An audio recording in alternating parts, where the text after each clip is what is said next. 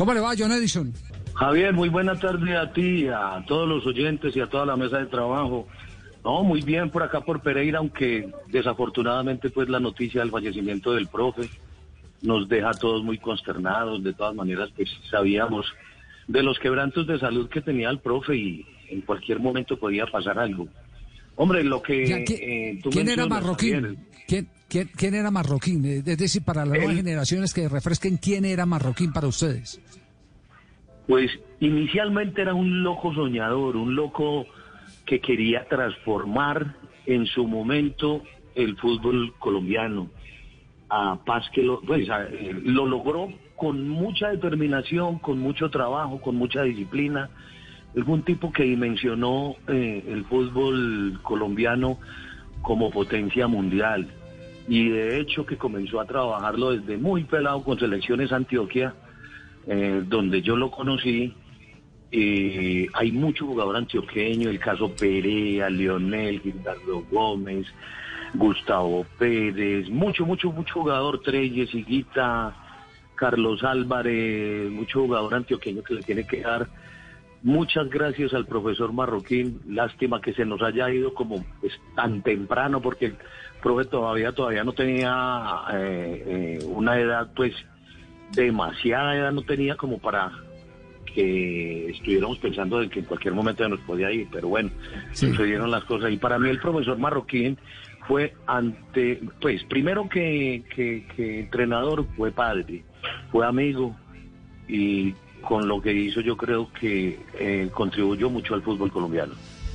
Eh, John Edison, siempre se habló del loco marroquín o del genio marroquín. Eh, dice Marcelo Bielsa que hay una línea muy delgada, que cuando a la gente le sale bien la cosa le dicen genio, cuando le sale mal al intentar inventar le dicen loco. ¿Qué era marroquín? ¿Más genio o más loco? ¿Cómo, era, cómo, cómo, habría que definirlo? Pues un 50 y 50 pienso yo, porque es lo que se, lo, lo que se imaginaba desde su locura lo plasmaba y lo lograba, y lo, eh, o sea, lo trabajaba y lo lograba. El profe, eh, desde muy pelados nosotros, él demostró de que podía llegar muy lejos eh, en, el fútbol. Lástima tanto trabajo y tuvo una saturación mental que a la postre le dieron toda esta cantidad de enfermedades que al final le causan la, la muerte.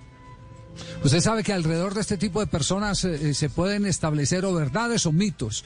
Por ejemplo, eh, algunos de los compañeros suyos siempre contaron que cuando Marroquín insistía en que el poder mental estaba necesariamente que, que, vincularse, estaba, estaba anexado al poder futbolístico, colocaba a los suplentes con la camiseta de Brasil para enfrentar eh, ese miedo que siempre generaba la, amarilla de Brasil. ¿Eso es verdad? ¿Los entrenaba de esa manera? Es verdad, es verdad, pero no solamente con la amarilla de Brasil, sino también con la albiceleste de Argentina, de Uruguay, la roja de Chile. Eh, él en su momento nos hizo un trabajo psicológico tenaz. Él los, los, equipos suplentes los paraba y les ponía las camisetas y a los titulares nos decía que eran lo mismo, que eso era lo mismo, que saliéramos a la cancha y que nos comiéramos la cancha y que no comiéramos de camiseta, de camiseta ni de nombres ni de números.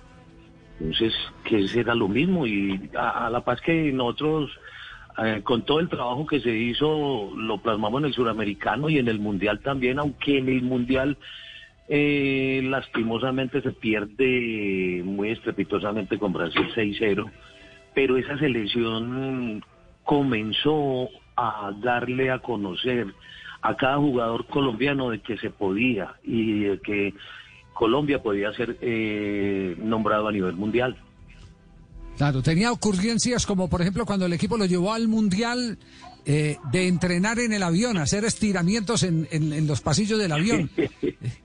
Eso lo programó que para que no llegue, cierto, que para ganar tiempo porque iban a tener muy poco tiempo previo a, la competencia. Sí, a nosotros nos, nos aperaron de, de unos terabanes, una, unos elásticos, y en el avión pues también nos hizo cambiar, cambiamos el vestido por unos chores y una camiseta, y nos puso a entrenar en el avión, a estirar, a hacer eh, contracciones isométricas, a hacer estiramientos, también en el aeropuerto por allá de, no recuerdo si fue en Holanda o en Copenhague, que nos puso también a estirar y a, y a gritar y la gente nos veía como cosas raras, entonces el profe toda la vida fue un loco, fue un loco, y, pero un loco muy cuerdo. El, el tipo sabía para dónde iba y sabía lo que estaba haciendo. Sí, lástima que, que, no haya podido cumplir su sueño. Estaba contratado por Millonarios cuando le dio la primera crisis, ¿no? Sí, sí. sí, yo recuerdo que él inclusive eh, me dijo a mí que si él cogía Millonarios que le iba a pedir a la, a la gente de Millonarios que me dejaran, me dejaran en Bogotá. Sí, pero no, yo primero tenía que ir a, la, Cali porque el América de Cali me había acabado de comprar y tenía que estar respondiendo a un contrato. Sí, bueno, eh, guardaremos lo mejor de Marroquín, eh, porque Marroquín eh, definitivamente era una persona muy particular que le daba mucho brillo al, fútbol colombiano, sobre todo era el hombre del desafío permanente a las cosas que nosotros ya asumíamos que estaban dadas, como por ejemplo entrar derrotados a un terreno de juego. Él fue de los que empezó a trabajar la parte mental de los jugadores. John Edison, un abrazo, muchas gracias por acompañarnos.